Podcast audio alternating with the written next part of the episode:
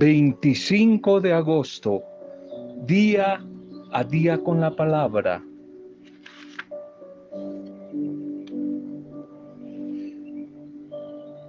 Crea en Dios, por supuesto, lo primero, pero también crea en sus talentos, crea en su capacidad, crea en Dios y en su poder, en su misericordia, pero también crea que cosas buenas, cosas buenas venidas de Dios van a empezar a suceder. Haga quizás hoy un simple experimento. Abre tu Biblia, consigue una Biblia, el Evangelio si no lo tienes, y señala allí las promesas de bendición, de amor hechas por Dios a los que creen en Él, a los que creen en su bondad y te vas a quedar boquiabierto, boquiabierta, al saber las maravillas que están hechas para ti, para los tuyos, y que todavía no las has conseguido porque no conoces esas promesas. Porque de pronto algunos las conocen pero no han creído en ese inmenso amor y poder del Padre Dios a través de su palabra. Una bendición a tu vida, en este momento un saludo, una bienvenida, un saludo y un bendecido momento a cada uno de ustedes, a las familias, a las comunidades, grupos pastorales, a todos los que les llegue, les visite el amor de Dios a través de esta buena noticia del día a día con la palabra. Un saludo para cada uno de ustedes, nuestra intercesión, como todos los días, por sus dificultades, por las enfermedades, los momentos difíciles de convivencia humana, la soledad, la tristeza, la crisis económica, en fin, tantas adversidades. Algunos no las comentan, otros no, pero estamos intercediendo unos por otros. Esa es la idea, ese es el objetivo, una cadena intercesora de oración unos por otros a través de este medio, nutridos, fortalecidos y animados por la bendita palabra del Señor. Una bendición a todos los que, como Silvia de González, hoy están de cumpleaños. Un feliz cumpleaños, Silvia, para ti. Bendiciones, nos unimos a toda tu familia para desde la distancia celebrar en gratitud, celebrar en esperanza el acontecer del amor de Dios en nuestra vida. Un bendecido día para ti y en ti para todos, todos los que hoy celebran la vida, están de cumpleaños. Bien, nuestro primer mensaje para este día. Dios es efectivo. Dios es efectivo y punto. Dios efectivo. Primera de Reyes, capítulo 18, verso 38. Entonces cayó del fuego de Dios, fuego de Dios de lo alto, y consumió el holocausto, la leña, las piedras y el polvo aún, y lamió el agua que estaba en la zanja. Cayó fuego de Dios, Dios que es efectivo. El profeta Elías, si este profeta no hubiese estado seguro del Dios en quien él decía creer, ¿Sería que hubiese sido tan machito, tan valiente y habría desafiado a 450 sacerdotes de Baal como lo hizo si él no confiara de que Dios es, que está y que es efectivo? Dios es efectivo en cuanto sus obras son hechos sobrenaturales, hechos de vida que sobrepasan cualquier raciocinio humano, pensamiento a veces escéptico, incrédulo. Sus virtudes divinas no están en discusión ni son sometidas al laboratorio ni a estadísticas por medio de encuestas modernas. El poder de Dios definitivamente es maravilloso, es eterno, es inagotable, es incuestionable.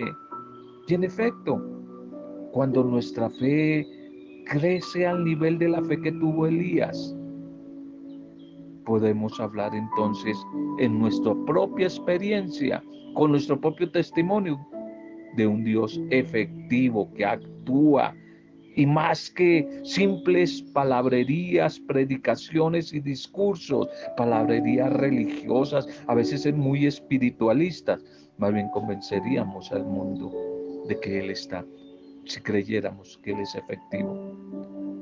Hoy se prueba lo que da resultado.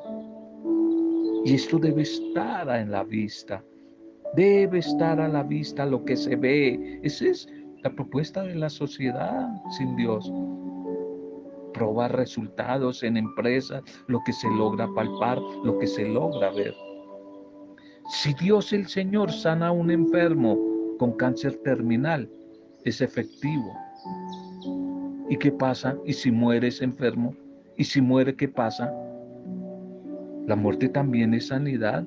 Es más, algunos antiguos la llamaban la sanidad total, la sanidad plena de la muerte.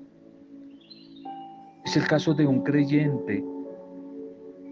En el caso de una mujer, un hombre creyente, su carne deja de sufrir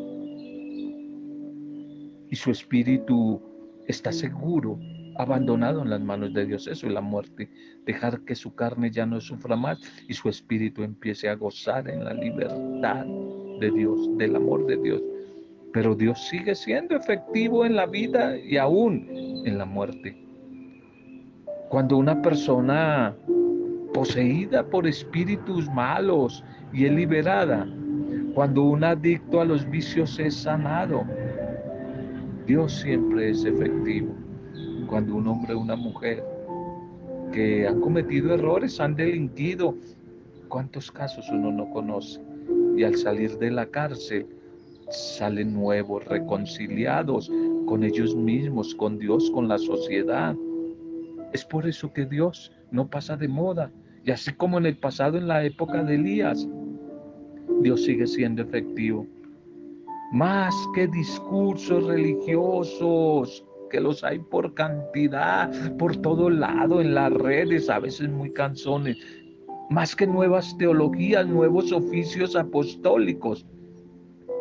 Tal vez lo que el mundo necesita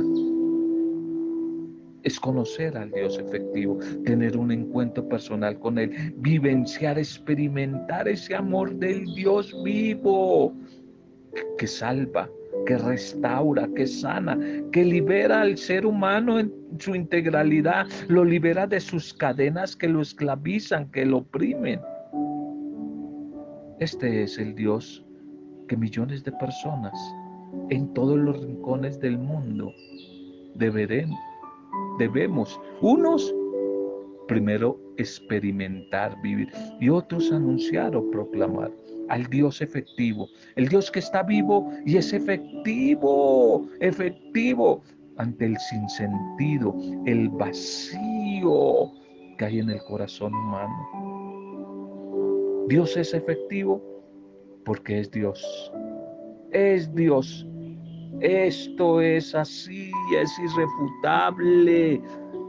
Aún en la época de la ciencia avanzada, de tanta tecnología, de tanta ideología humanística que se jacta, que se llena de orgullo, pero no puede superar a Dios. Dios es efectivo y esto es irrefutable. Los textos bíblicos para la propuesta litúrgica de la iglesia en este día aceptación de vida, llamemos el mensaje. Hay que aceptar mi vida tal como es, en su totalidad, en la integralidad. No hacer negación, sino aceptar nuestra propia vida, nuestra realidad, de días buenos, de días malos, de debilidades, de fortalezas, de búsquedas, aceptando mi vida tal cual es. La primera lectura para hoy Carta de Pablo a los tesalonicenses iniciábamos ayer. Una pequeña ronda, un pequeño viaje con el pensamiento paulino. Primera de tesalonicenses, capítulo 2. Primera de Tesalonicenses, capítulo 2 del 9 al 13. Del 9 al 13. Dice San Pablo, trabajando día y noche, he proclamado entre ustedes el Evangelio de Dios, el Evangelio del Señor Jesús. Y aquí San Pablo como que describe dos realidades de la evangelización allí en, en la comunidad de Tesalónica. Por una parte, reconoce su esfuerzo paternal por esta comunidad, ese esfuerzo de, de amor para acompañar a cada mujer y cada hombre en el camino de la fe. A veces con dulzura, otras veces con dureza. Pero por otra parte reconoce él con gratitud la aceptación del mensaje de liberación, de salvación, que es el de Jesús que él anuncia. Y que permanece vigente en la comunidad a pesar del paso del tiempo. Es de tener en cuenta, de anotar también el ejemplo de Pablo, que dice que él no quiso ser carga, no fue gravoso para la comunidad, sino que supo comportarse íntegramente, coherentemente con el mensaje que anunciaba. Trabajó él mismo con sus manos para proveer sus necesidades. Pablo recuerda hoy sus esfuerzos, sus fatigas, todo lo que le costó la evangelización allí en Tesalónica. Y se atreve a presentar su actuación como leal, como recta, como irreprochable. Y en concreto entonces alude a ese aspecto de su ministerio que también aparece en otras cartas, sobre todo en Primera de Corintios 9, donde él dice que trabajó día y noche porque no quiso ser carga para nadie. Y ayer decía o aludía a que en su estancia en aquella ciudad de Tesalónica, no se le podía achacar ninguna codicia, interés disimulado o económico, porque él trabajaba. Ya sabemos que Pablo era tejedor de oficio y fabricaba carpas, tiendas, lonas. Hechos 18.3. Y si ayer comparábamos su amor al de una madre, hoy él mismo dice que Tratamos con cada uno de ustedes personalmente, los miembros de la comunidad, como un padre con sus hijos. Y se ve que el amor de un padre presenta características, matices distintos, porque empleó con ellos un tono suave y un tono enérgico. Tal vez el ministerio de Pablo allí en Tesalónica es muy positivo. En medio, por supuesto, se cometieron errores, pero en general es muy positivo. Y Pablo vuelve a dar gracias a Dios, porque en esta ciudad hubo bastantes personas que acogieron la predicación, no simplemente como palabra de hombre, sino ante todo como palabra de Dios desde nuestro bautismo todos nos hemos hecho convertido en discípulos y discípulas misioneros del Señor. Somos discípulos de verdad si seguimos agradeciendo a los diferentes testigos de la fe como Pablo, a todos los que nos han acompañado en nuestro camino, en ese crecimiento espiritual. Les agradecemos, al menos les recordamos sería de desear que al hacer nuestro, como un pequeño examen de conciencia, descubriéramos allí en lo interior que hemos llevado lo mejor posible en nuestra vida, que hemos corregido nuestros errores, tantos errores, que de verdad estamos creciendo, estamos creciendo en el amor. Estamos creciendo en el amor.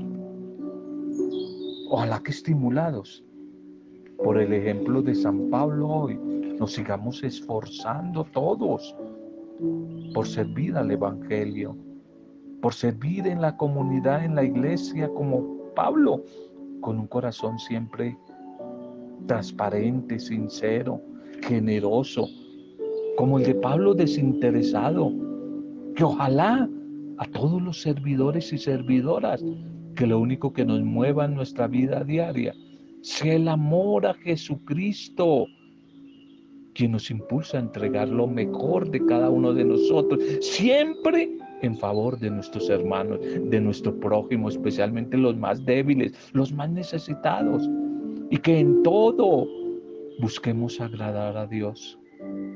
Quizás como dice el Salmo, Nada de nosotros está oculto a su mirada. El Salmo 138, Él nos ve y lo conoce todo. Y si hemos podido hacer una buena siembra en el anuncio del Evangelio y hemos obtenido algunos frutos, que no se nos suban los humos y que no nos atribuyamos el mérito, porque la eficacia a la final viene es de la misma palabra de Dios, de la acción de su Espíritu que permanece actuante, operante en los creyentes. Y no de nuestros simples estudios, esfuerzos, investigaciones, por grandes que sean. Simplemente tú y yo, todos los servidores y servidoras, como dijo Jesús en el Evangelio, somos siervos inútiles, siervos inútiles, es decir, no hacemos gran cosa, sino simplemente lo que tenemos que hacer. Simplemente lo que tenemos que hacer. El Evangelio para hoy. Mateo 23, 27, 32. Mateo 23, 27, 32. Son hijos de los que asesinaron a los profetas, va a decir Jesús. Hijos de los que asesinaron a los profetas. Aquí continúa Jesús esta discusión, este roce, este choque contra la hipocresía, la falsedad, la mentira que acompaña la actividad de los fariseos y de los letrados. Y los compara hoy con sepulcros que por fuera son muy pepitos, muy bonitos, pero por fuera están adornados por fuera están muy bien adornados, pintados a fresco, tienen, huelen como a perfume, pero por dentro están podridos, guardan descomposición. Y Él le reclama el hacer estos grandes monumentos a los profetas, que primero les hacen un homenaje con estos monumentos espectaculares, pintados, el reconocimiento. Pero Jesús les recuerda que ellos mismos, ellos mismos los mataron. Ellos mismos asesinaron a los profetas, a sus padres, a los grandes padres de la fe de la antigüedad. Ellos mismos los mataron. Dos acusaciones de Jesús hoy contra estos fariseos, con los que tal vez se va a terminar esta serie, que no es nada halagüeña para los dirigentes de Israel, los dirigentes religiosos y políticos.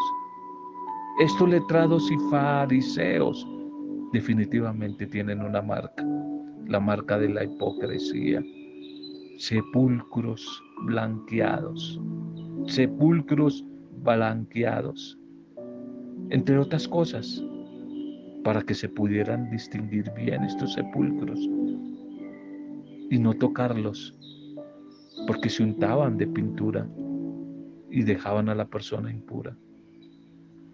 Además los fariseos levantan grandes mausoleos cementerios se adornan estos sepulcros de los profetas muertos por sus antepasados, pero ellos mismos los siguen rechazando y asesinando a los nuevos profetas, como el caso de Jesús, Están a punto de asesinar al Hijo de Dios, al enviado de Dios, con lo que van a colmar la medida de sus padres, el mismo error de sus padres en la antigüedad. Y Jesús sigue denunciando, sigue denunciando ese pecado, sigue denunciando la falsedad de ellos, la hipocresía, mostrar, aparecer por fuera lo que no se es por dentro. Lo que antes él mismo había condenado los árboles, que muchos árboles tienen apariencia, pero no dan fruto, están secos. Y aquí desautoriza a las personas que cuidan su buena imagen, su buena opinión ante los demás, pero por dentro están llenos de maldad. Por dentro están totalmente llenos de maldad. Si hay algo quizás que no soporte Jesús y que desfigura la imagen de Dios en la vida del ser humano, es la falta de sinceridad, es la hipocresía. Hipocresía, aquella palabra hipocresía significa llevar una máscara, es decir, no mostrar el verdadero rostro que se esconde tras la apariencia externa. Y nosotros también constantemente corremos el peligro de caer en la hipocresía, de colocarnos una máscara, de dejarnos llevar por esa tentación. Pues el mundo nos presiona y nos está invitando en todo momento a buscar agradar a los demás.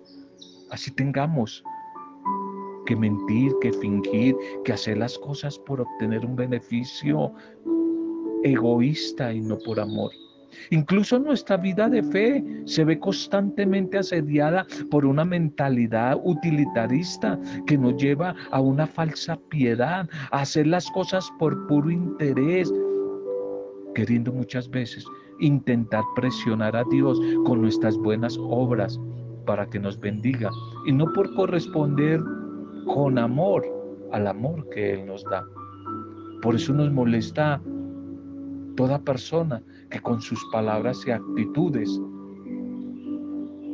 nos denuncia nuestra hipocresía y tendemos muchas veces, tendemos a no escuchar a esa persona, tendemos a no, a no pararle bolas. Hoy valdría la pena que nosotros también nos evaluáramos. Nos evaluáramos en la denuncia que Jesús hoy le hace a los letrados y a los fariseos. ¿Será que somos de aquellas personas que de palabra nos distanciamos de los malos, como los fariseos de sus antepasados? Mucha gente dice, como los fariseos y los letrados, nosotros no hubiéramos hecho esto de ninguna manera. Yo no hubiera cometido ese error que cometió fulano de ninguna manera. Pero en realidad, a veces somos tan malos o a veces peores que ellos mismos los que cometieron ese error. ¿Se podría decir algo así de la iglesia de hoy? Que denuncia y con razón los defectos de la sociedad, pero que puede caer en las mismas faltas que critica, como la ambición, la búsqueda del capitalismo, del dinero, la violencia, el interés por el poder. Y también de cada uno de nosotros, comillas, los llamados buenos, los que nos creemos buenos siempre tentados de creernos los mejores, mejor que los demás, los perfectos, cuando en realidad tal vez somos espiritualmente más pobres que los que tenemos por alejados y por no creyentes. Como fariseos, a veces pueda que nos estemos engañando a nosotros mismos. Tal vez intentando engañar a los demás también. Todos estamos de una u otra manera contaminados por el mal, por el pecado, y es necesario reconocer esta realidad con plena aceptación. Lamentablemente, maquillamos nuestra vida. Deseamos presentarnos como buenos, perfectos, intachables, porque cumplo con las normas del templo, porque oro, porque leo la Biblia, porque ayuno, porque doy el diezmo. Pero en verdad, el espíritu del mal muchas veces nos lleva a nosotros también a la hipocresía, al engaño, a vivir simplemente de apariencias, apariencias, a creernos más de lo que verdaderamente somos. Y esto es lo que el Señor detesta. Necesitamos sinceridad, humildad para reconocer que nosotros también nos hemos equivocado. No son solamente los demás que a veces los juzgamos. Necesitamos empezar a recomponer la vida, el camino, acogernos a la misericordia de Dios y saber que si tenemos un valor, es más por la misericordia, la bondad de Dios, por la sangre de Jesús derramada allí en la cruz, por la que fuimos rescatados, que por nuestros propios méritos. Teresa de Jesús oraba y decía que nos mueva Dios a atender a los hermanos ancianos y a descubrir en sus rostros a Cristo, a Cristo que en el rostro de los sufrientes y en este caso de los ancianos desea ser amado. El rostro de Cristo que desea ser amado. Revisemos ojalá hoy nuestra historia personal y en esa historia los acontecimientos de salvación que Dios mismo en su bondad ha generado para nuestra vida y para nuestros hermanos.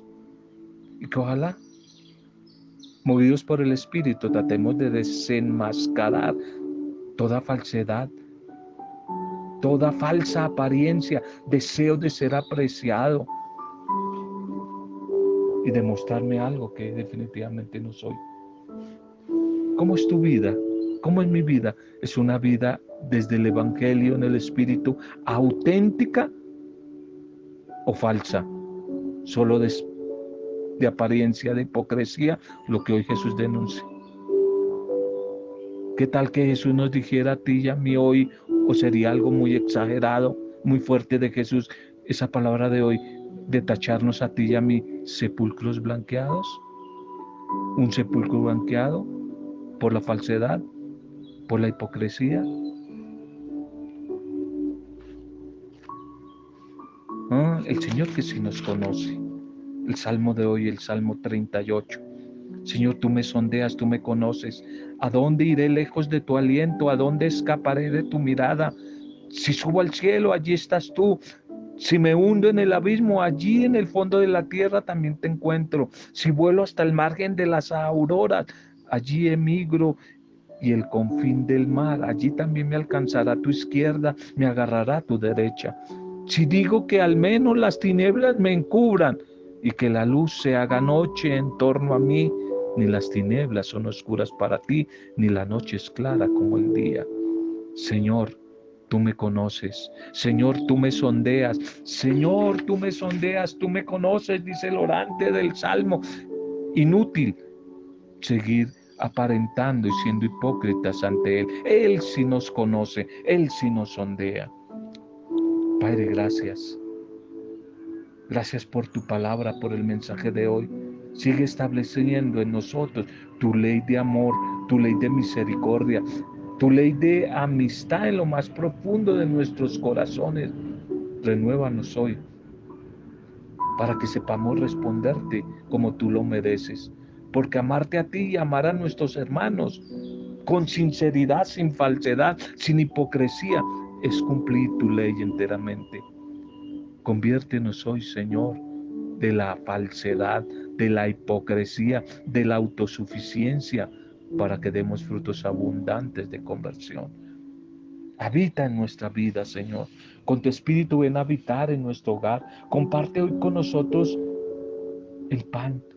Enséñanos a hacer tu voluntad, que podamos encontrar la justa medida de la autoridad y el amor, de la confianza, de la sinceridad, del respeto, de la libertad y de la responsabilidad. Que todos, personal, pero especialmente en familia, en casa, nos reconozcamos tus hijos y podamos reflejar en nuestras realidades que somos uno contigo. Gracias por tu palabra. A través de esa palabra, hoy te pedimos por todos nuestros hermanos enfermos, cautivos, oprimidos, migrantes, desempleados, desplazados, todos los que sufren, nuestros ancianos, los huérfanos, las viudas, los que están atravesando momentos difíciles por estos días, a través de tu palabra que sean bendecidas nuestras familias, nuestras comunidades, grupos pastorales, y que en la vida de hoy de Silvia de González sean bendecidos todos los que están de cumpleaños o celebrando algún tipo de aniversario. Intercedemos por ti que recibes este audio, intercedemos por tu familia. Y lo hacemos desde la fuerza vivificante, intercesora del poder del Espíritu Santo y en el nombre de Él, para gloria, alabanza y adoración tuya, Padre Dios Creador, en el poderoso, bendito nombre de Jesucristo nuestro Señor, Rey Salvador, el buen pastor, en el nombre de Él, con acción de gracias y alabanza, en compañía de María nuestra Madre, hemos compartido el mensaje de hoy. Roberto Zamudio de día a día con la palabra.